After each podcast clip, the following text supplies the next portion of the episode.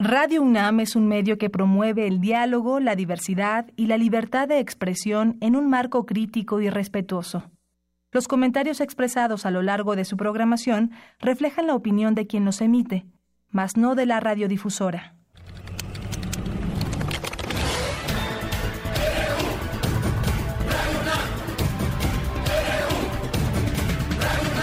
Radio UNAM presenta Prisma RU, los perfiles del acontecer universitario de México y el mundo en una frecuencia.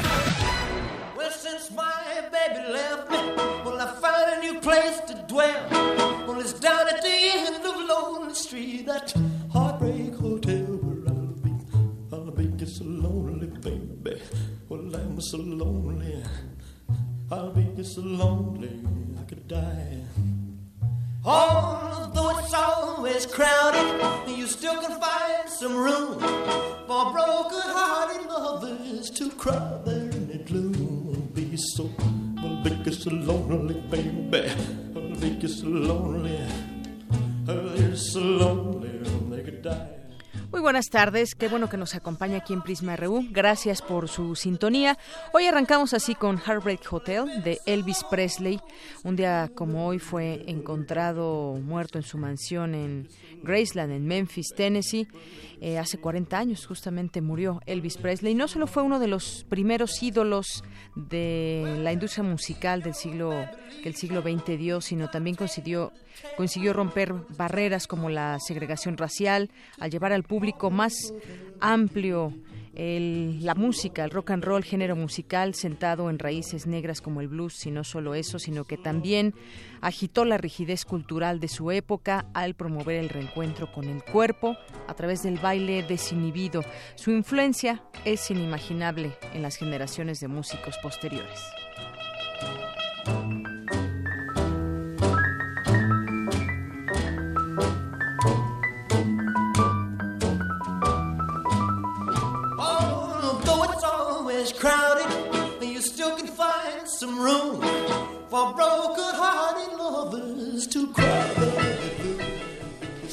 Hoy en Prisma RU, en este miércoles 16 de agosto, le vamos a platicar sobre varios temas. Esta bienvenida que da el rector de la máxima casa de estudios, Enrique Graue, la bienvenida a los alumnos de nuevo ingreso. Estuvo ahí platicando de varios temas. Lo tendremos más adelante con mi compañero Jorge Díaz, todo este reporte.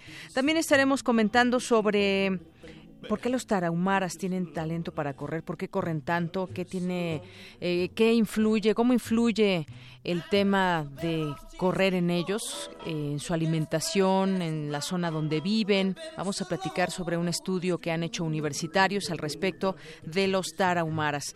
También comentaremos sobre el TLC porque los gobiernos de México, Estados Unidos y, y Canadá ya iniciaron hoy la renegociación del Tratado de Libre Comercio de América del Norte. ¿A qué nos enfrentamos ya después de más de 20 años que ha estado en vigor el Tratado de Libre Comercio? Lo tendremos oportunidad de platicar esto con el embajador Eduardo Roldán, académico de la Facultad de Ciencias Políticas y Sociales de la UNAM y experto en política internacional.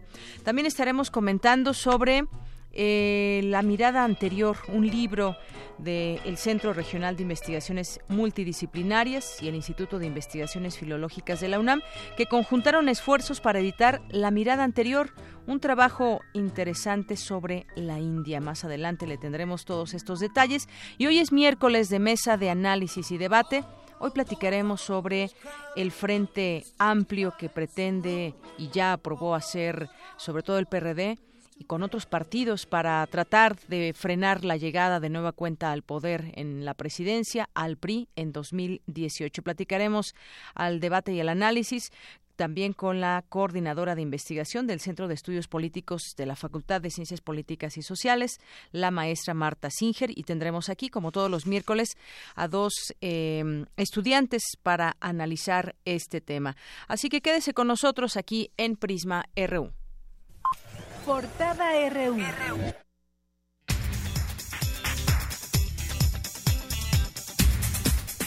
Y hoy miércoles 16 de agosto en nuestra portada universitaria, la misión análoga a Marte, en donde participó la UNAM, concluyó con éxito. Mi compañera Cristina Godínez nos tiene un avance de esta información. Así es, Deyanira. La misión análoga tuvo lugar en Polonia y los mexicanos participaron en distintas actividades. Los detalles más adelante. El Campamento Mundial de Cultura de la International Youth Fellowship inició este miércoles en la delegación Magdalena Michuca con diversas, eh, diversas actividades, entre ellas eventos musicales y de reflexión más bien ha de ser Magdalena Contreras. Y el próximo jueves 24 de agosto a las 18 horas en el Centro Cultural Universitario, el escritor catalán Jaume Cabré presentará su novela Yo Confieso. A los 40 años de edad falleció en Londres, Inglaterra, el documentalista mexicano Eugenio Polgovsky, director de Trópico de Cáncer y Los Herederos. Hoy en nuestra portada nacional, la administración del presidente Donald Trump advirtió hoy al arranque de la revisión del Tratado de Libre Comercio de América del Norte que Estados Unidos buscará mejoras al acuerdo, incluido reducir el déficit comercial con México. Por su parte, Ildefonso Guajardo, secretario de Economía, reconoció que el proceso de renegociación será difícil. La Procuraduría General de la República citó a comparecer como imputado al exdirector de Pemex, Emilio Lozoya, por el caso Odebrecht. Con Emilio Lozoya al frente de Pemex, la constructora brasileña Odebrecht recibió por adjudicación directa dos contratos por 3.606 millones de pesos para promover obras en la refinería de Tula. El gobernador de Nuevo León, Jaime Rodríguez Calderón, publicó un video contra los medios de comunicación de la entidad a los que acusó de manipular la información en materia de inseguridad. La doctora en Derecho María Maqueo Ramírez fue elegida presidenta del Consejo Consultivo del Instituto Nacional de Transparencia, Acceso a la Información y Protección de Datos Personales. Por considerarla obsoleta, la Ley de Fomento Cultural del Distrito Federal podría ser derogada para que en su lugar se apruebe una legislación cuyo centro sean los derechos culturales de los capitalinos. El empresario Remigio González, alias El Fantasma, ligado a casos de corrupción en Guatemala y en los Panama Papers, ofertó 243 millones de pesos por 10 señales de televisión en México a través de la empresa Telusa, eh, Telsusa Televisión. Activistas que buscan a familiares desaparecidos reportaron el hallazgo de una narcofosa con alrededor de 150 restos óseos en la colonia Maclovio Rojas en Tijuana, Baja California por su probable participación en el homicidio en homicidio calificado a uno de los principales colaboradores de Felipe de Jesús alias El Ojos, líder de narcomenudistas en Tláhuac, se le dictó auto de formal prisión. En lo que va de este año se han registrado 4.000 sanciones al igual número de a igual número de camiones de autotransporte de carga por violar límites de peso, informó la Secretaría de Comunicaciones y Transportes. Hoy, por cierto, un accidente muy fuerte allí en periférico a la altura de las torres de satélite. Y la delegación de la Procuraduría General de la República en Jalisco informó que aseguró piezas falsificadas y huevos de tortuga en los municipios de Tuxpan y Puerto Vallarta. El próximo 19 y 20 de agosto se filmará una nueva versión cinematográfica de Godzilla en calles del centro histórico de la Ciudad de México. Asimismo, se usarán como fondo imágenes del volcán Popocatépetl. Hoy en Economía y Finanzas, la Suprema Corte de Justicia estudia dejar vigente el resto del año 2017 la prohibición a la telefónica Telcel para cobrar tarifas de interconexión a sus competidoras. El secretario de Hacienda, José Antonio Mid, adelantó a diputados del PRI que en 2018 se prevé un presupuesto austero por un posible recorte de 80 mil millones de pesos. Desde 2014 en México, la participación de los impuestos al consumo como IVA y el impuesto especial sobre producción y servicios se ha estancado. Y en nuestra portada internacional de hoy, el presidente de Estados Unidos, Donald Trump, aseguró que el líder norcoreano Kim Jong-un tomó una decisión muy sabia al suspender sus planes de atacar la isla estadounidense de Guam porque la alternativa habría sido catastrófica. Por su parte, los expresidentes de Estados Unidos George Bush, padre e hijo, y otros líderes mundiales hicieron un llamado a rechazar el antisemitismo y el odio racial después de los violentos choques en Charlottesville, Virginia. El Parlamento de Cataluña aplazó la decisión de tramitar una propuesta de ley para convocar un referéndum sobre la independencia de esta región autónoma de España. Al menos cuatro muertos y siete heridos en, es el saldo preliminar de un tiroteo que se registró esta mañana en el Hospital Roosevelt en el sur de la capital guatemalteca. Tenemos más información eh, internacional con Eric Morales. Eric, adelante, buenas tardes. ¿Qué tal, Deyanira? Muy buenas tardes. Hablaremos sobre las declaraciones que hizo el presidente estadounidense Donald Trump, donde aseguró que la violencia que se registró en Charlottesville fue ocasionada por grupos de la ultraderecha, pero también de la izquierda. Y también el presidente Nicolás Maduro realizó este miércoles un viaje a Cuba para rendirle un homenaje al líder de la revolución cubana, Fidel Castro. Los detalles más adelante. Gracias, Eric. Y nos vamos contigo, Tamara Quirós, en la cultura. Buenas tardes. Buenas tardes, Deyanira y auditorio. Del 25 de agosto al 3 de septiembre se llevará a cabo la Feria Universitaria del Libro 2017 en Pachuca Hidalgo y esta tarde vamos a platicar con el director Marco Antonio Alfaro. En un momento, la información. Gracias y nos vamos contigo, Isaí Morales. ¿Cómo estás? Muy bien, Deyanir, ¿y tú cómo estás? Muy bien, gracias. Qué bueno, pues hoy hablaremos sobre la carrera atlética del egresado Puma 2017 y sobre el curso y sobre el curso del juego al deporte. Todos los detalles más adelante. Gracias, Isaí. Campus RU.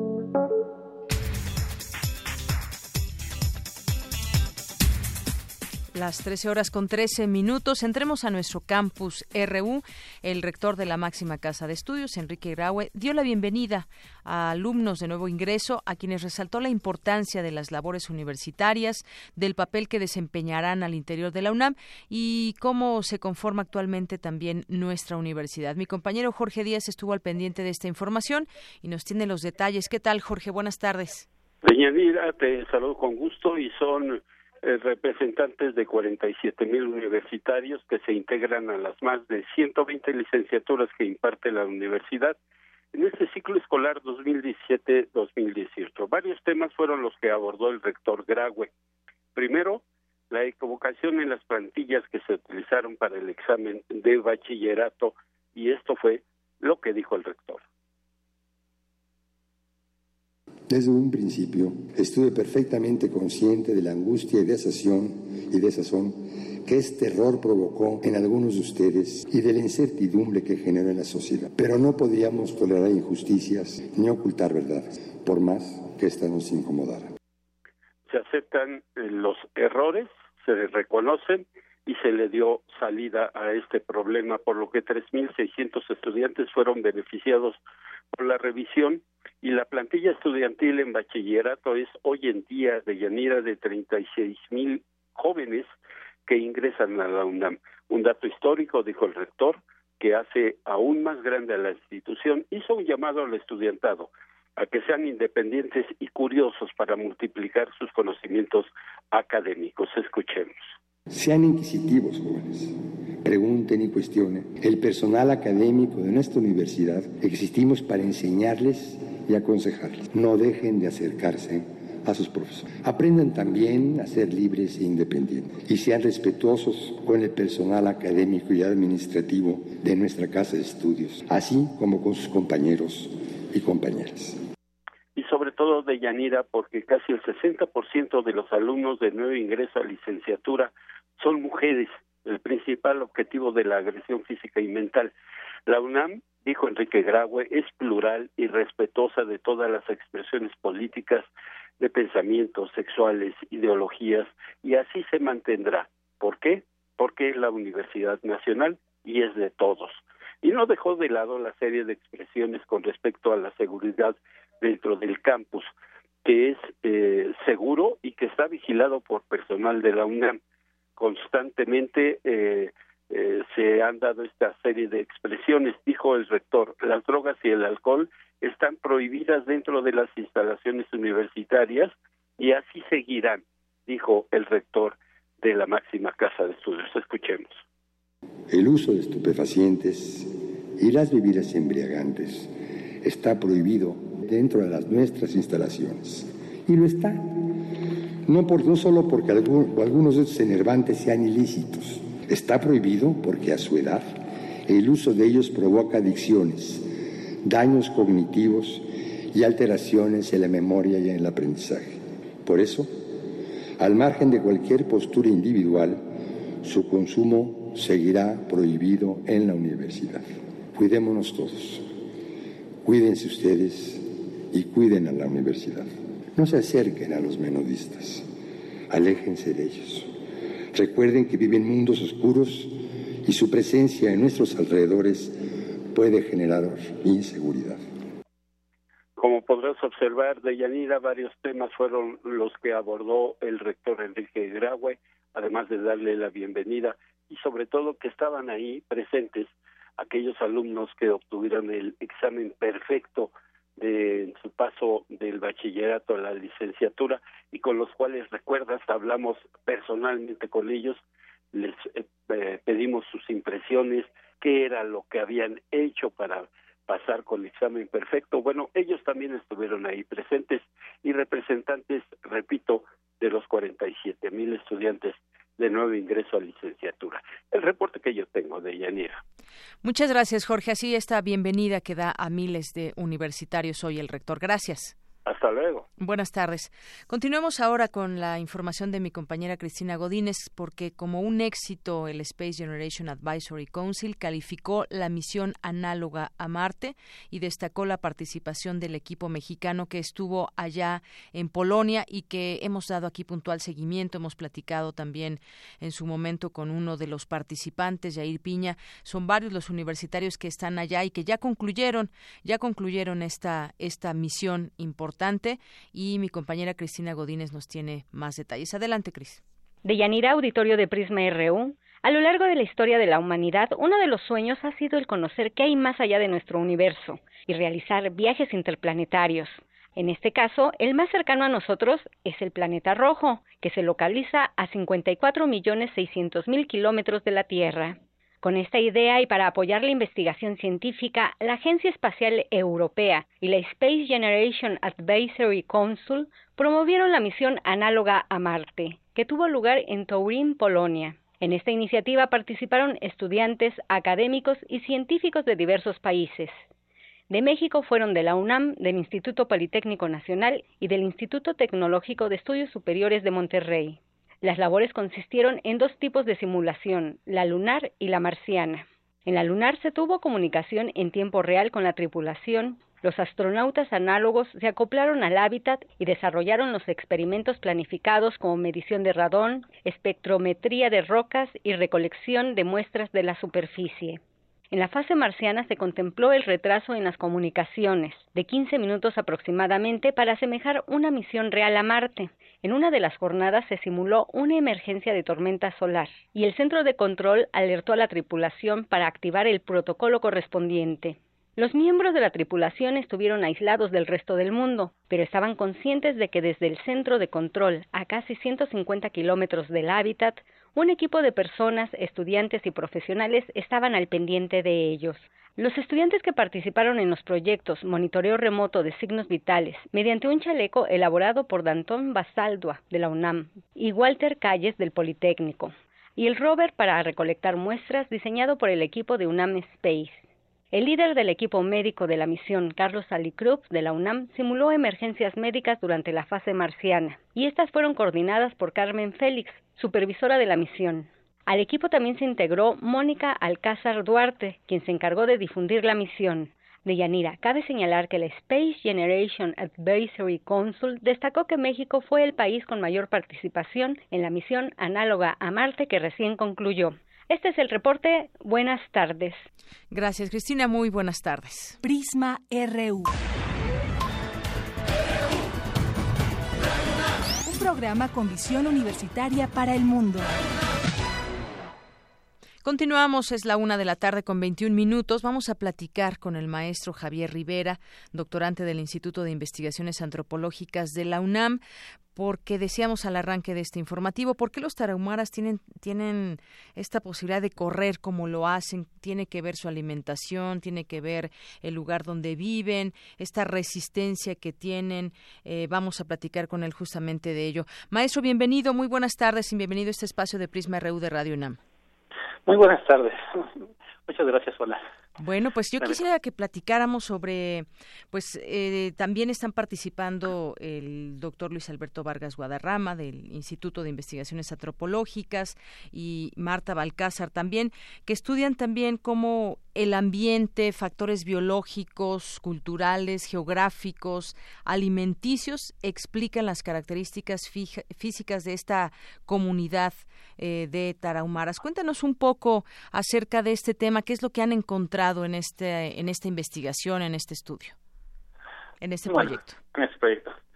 Y bueno, lo que hemos encontrado desde ya en el trabajo que lleva algo de tiempo, pues bueno, eh, han sido que, bueno, en general la población rara muy tiene una condición física pues, que es muy buena, ¿no? O sea, no es algo fuera de del muy distinto de otras poblaciones humanas, pero pues, es una dentro del, del margen que tenemos es una población con una condición física buena, ¿no?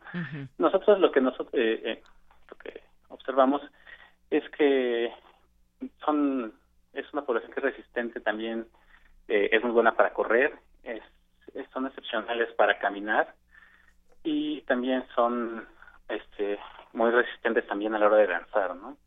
Sus danzas son también muy largas. Y lo que nosotros observamos es que una buena parte de su condición física se puede explicar a partir de esta relación que ellos entablan con su entorno.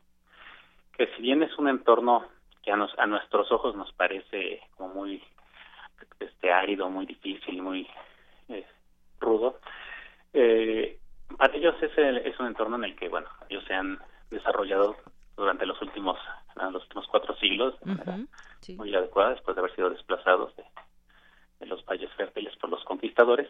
Y en este en estos terrenos pues bueno ellos han generado ciertas formas de, establecer su su sociedad no su sociedad que que que se que está determinada a través de, de la distancia que digamos que las rancherías a veces están muy eh, distantes entre unas entre otras, pero esta distancia física que hay entre entre las casas no es una distancia que que este que también aplique a lo social, ¿no? Ellos, de hecho, la sociedad se se va eh, articulando en Bien. Sí, esto es sin duda interesante porque ah, esta iniciativa surgió hace seis años, según tengo entendido, a partir de este interés de ustedes de conocer más del tema y, bueno, pues se dieron a la tarea de estudiar a los tarahumaras no en un sentido anecdótico, sino en una gran complejidad. Y, bueno, como sabemos, la carrera Raramuri se conoce desde hace tiempo y, pues, se ha dado seguimiento, pero sigue dando mucho de que hablar, sigue sorprendiéndonos ahora nuevas pues nuevas las nuevas generaciones también cómo eh, pues recorren grandes distancias y uno se pregunta bueno cuál es su su común denominador en su día a día, qué comen, cómo se entrenan, porque además algunos ah, eh, corren descalzos, otros corren en guaraches, no con estos eh, tenis que de pronto vemos también ya muy sofisticados para llevar a cabo esta práctica. ¿Qué es lo que ustedes han encontrado? Porque además se habla de que han sufrido cambios importantes a últimas fechas debido a la industrialización. bueno, el, el, el contacto con la, con la sociedad que ellos le llaman chavochi, que es esta sociedad mexicana o más occidentalizada, eh, pues bueno, ha influido de diferentes maneras. ¿no? Nosotros siempre hemos estado tratando de dirigir sus procesos de cambio social y de desarrollo y pues bueno, hemos este, generado cambios en la alimentación, a veces también hemos generado algunos cambios en, en, en, sus formas de asentamientos y también en las formas de ocuparse, ¿no? Pues en algunos casos se llegan a ocupar eh, con las personas ahí, este, los habitantes mestizos de la sierra, ¿no? Pero esto sí en general va, provocando cambios muy importantes en su dieta, sobre todo que, que hace que ha disparado de manera muy importante la, la obesidad y la y, y enfermedades ligadas. todas estas enfermedades degenerativas y bueno lo que observamos también en nuestro estudio es que cuando comparamos también a los individuos que estaban mucho más cercanos a a las poblaciones, a la, forma de vida de las poblaciones mestizas o mexicanas del norte, eh, eran, eh, eran individuos que tenían una mayor adiposidad, tenían alguna tendencia a una mayor este, glucemia en sangre y también eran individuos que tenían empezaban a tener una condición física pues más, muy reducida no bueno más reducida que la de los demás no era muy parecida a la de las poblaciones mestizas no y eh, bueno, pues eso es parte de lo que han encontrado en este estudio. Además, eh, esto es en cuanto a lo físico. Nos hablabas de la buena condición física que tienen para correr, para caminar y, estos temas también de la industrialización, cómo ha ido cambiando también las formas de, alimentarse y con otros problemas que actualmente aquejan a México, que es la obesidad, la diabetes, tenemos estos altos índices. Pero también, y vámonos a, la otra parte, los tarahumaras no ven esto de estas carreras como algo pues solamente competitivo, sino también pues es una consecuencia de una forma de vivir, de concebir el mundo, de ver el universo y por ello todo va eh, concatenado. Es preciso evaluar su cultura, sus condiciones de subsistencia y cómo se han relacionado con lo que los rodea. Es decir, no es solamente esta parte de competencia que se puede ver dentro de una carrera y que tiene también un componente ideológico y de cosmovisión, maestro. Así es. Eh, bueno, el, en la, digamos, bueno, sabemos que los contenidos culturales se están actualizando constantemente y van cambiando. En las nuevas generaciones, pues, a muchos jóvenes, pues ya los vemos como mucho más cercanos a, a, los contenidos de competencia de las poblaciones este, mestizas, ¿no? Sí. Eh, pero en general la población realmente también tiene, sí, tiene una forma de, de pensar, ¿no? Y de existir en el mundo que es, está en el mundo que es eh, particular, ¿no? Es una forma de ver el mundo en el que el mundo eh, es inestable, ¿no? El mundo no, no es algo que permanece independientemente de, nuestras acciones, ¿no?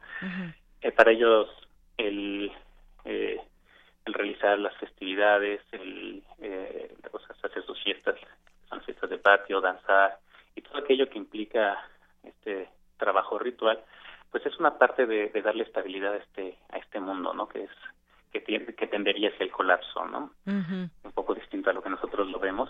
Entonces pues ellos para ellos sí es el no trabajar pues sería una forma de permitir que el mundo colapsara, ¿no? Así es. Y bueno, dentro de, de, estas ideas se ha conocido, por ejemplo, que la carrera tiene un componente ideológico y que está muy relacionada con el sol, que es representado en la bola pateada por los corredores mientras se desplazan.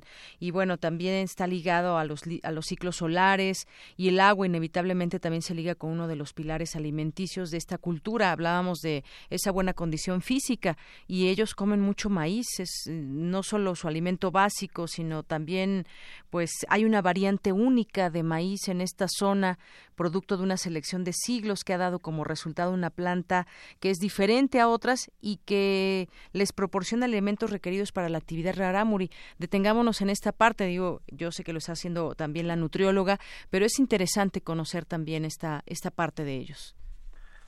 Bueno, el maíz es así que como manejan el esquema, el alimento base de, del, de la alimentación de los rarámuri. Y yo creo que uno de los, o sea, de los dos alimentos así básicos, o sea, que están siempre en todas las en todas las comidas y casi todos los tiempos de son pues bueno estas tortillas o remeques que, son como eh, pues una tortilla muy gruesa y, y muy este que ellos mismos hacen esta esta tortilla a mano sí ellos es una labor que hacen las mujeres. Incluso también este ahí hay un contenido también ideológico sobre cómo se piensa el universo que es también como tiene formas como si fuera un, un apilado de tortillas no entonces esto también ahí hay como contenidos que dan en la alimentación. Pero pues yo creo que también uno de los alimentos así que es muy distintivo de la comunidad Raramuri, sobre todo por su practicidad, es el pinole, ¿no? O el pinole, muy bien.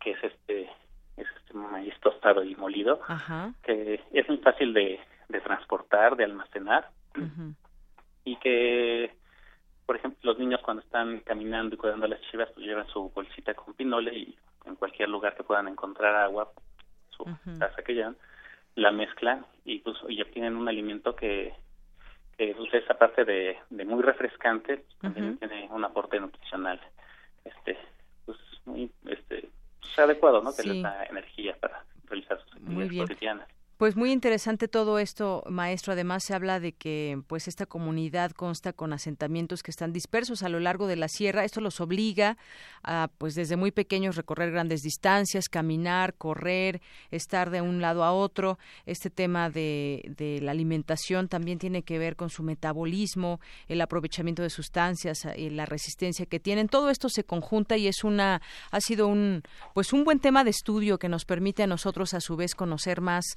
acerca de esta comunidad de, eh, de la Tarahumara, los Raramuris, que pues han destacado por eh, pues la manera o lo, rapidez, la rapidez con la que corren y que pues ahora también encima tienen todo un tema mediático, ya se han acercado grandes marcas a ellos para pues para conocer más de cómo se preparan y cómo es cómo es su vida, pero pues muchas gracias por lo pronto con todo esto que nos aportan ustedes como académicos e investigadores de la UNAM para conocer también nuestras comunidades y lo que hacen. Muchas gracias. Muchas gracias. Hasta luego. Buenas tardes. El maestro Javier Rivera es doctorante del Instituto de Investigaciones Antropológicas de la UNAM. Prisma RU.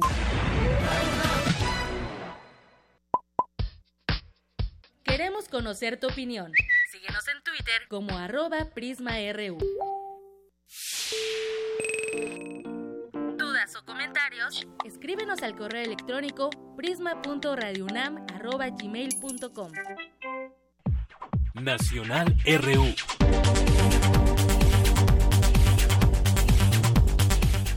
Bien, y vamos introduciendo el tema del Tratado de Libre Comercio, porque eh, los gobiernos de México, Estados Unidos y Canadá ya iniciaron hoy la renegociación de este importante tratado. Y digo importante porque habrá que hacer una reflexión de lo que ha sucedido en todos estos últimos años y qué viene, porque ahora, pues es, en su momento se dio una negociación muy álgida, hay que recordamos, recordarlo quienes eh, pues tuvimos la oportunidad de estar como siguiendo muy de cerca en las noticias qué sucedía, qué venía de bueno para México y a 20 años o más de distancia, cómo podemos al día de hoy. La delegación mexicana estará en las negociaciones y admite que eh, pues no está nada fácil el panorama.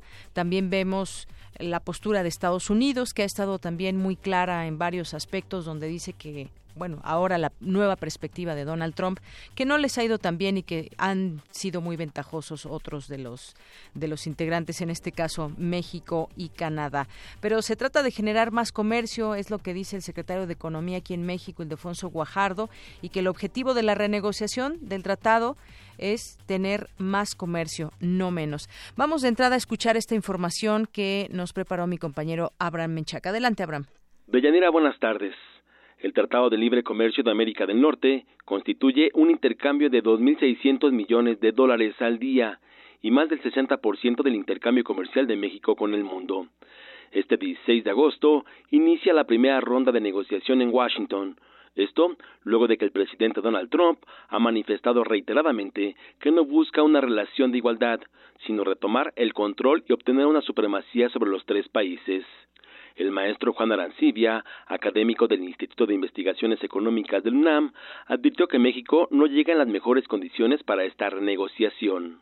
Porque es demasiado dependiente de la eh, economía norteamericana, tanto en términos de sus exportaciones como en términos de la inversión extranjera directa. Tiene mucha necesidad en algunos productos fundamentales, tanto industriales como agrícolas, de ese mercado y por otro lado la posición política del gobierno en esta en esta materia de relaciones internacionales ha sido también eh, demasiado débil como para que se encuentre en una posición favorable para negociar. Es evidente que cuando Trump plantea la negociación, renegociación, perdón, del tratado, está pensando en qué ventajas va a poder sacar. Eh, yo pienso que que vamos a perder algunas comillas ventajas que podíamos tener hasta ahora en el tratado. De Yanira, el académico refirió que México debe defender lo que considera áreas estratégicas del tratado y evitar que el proceso electoral de 2018 interfiera en la renegociación.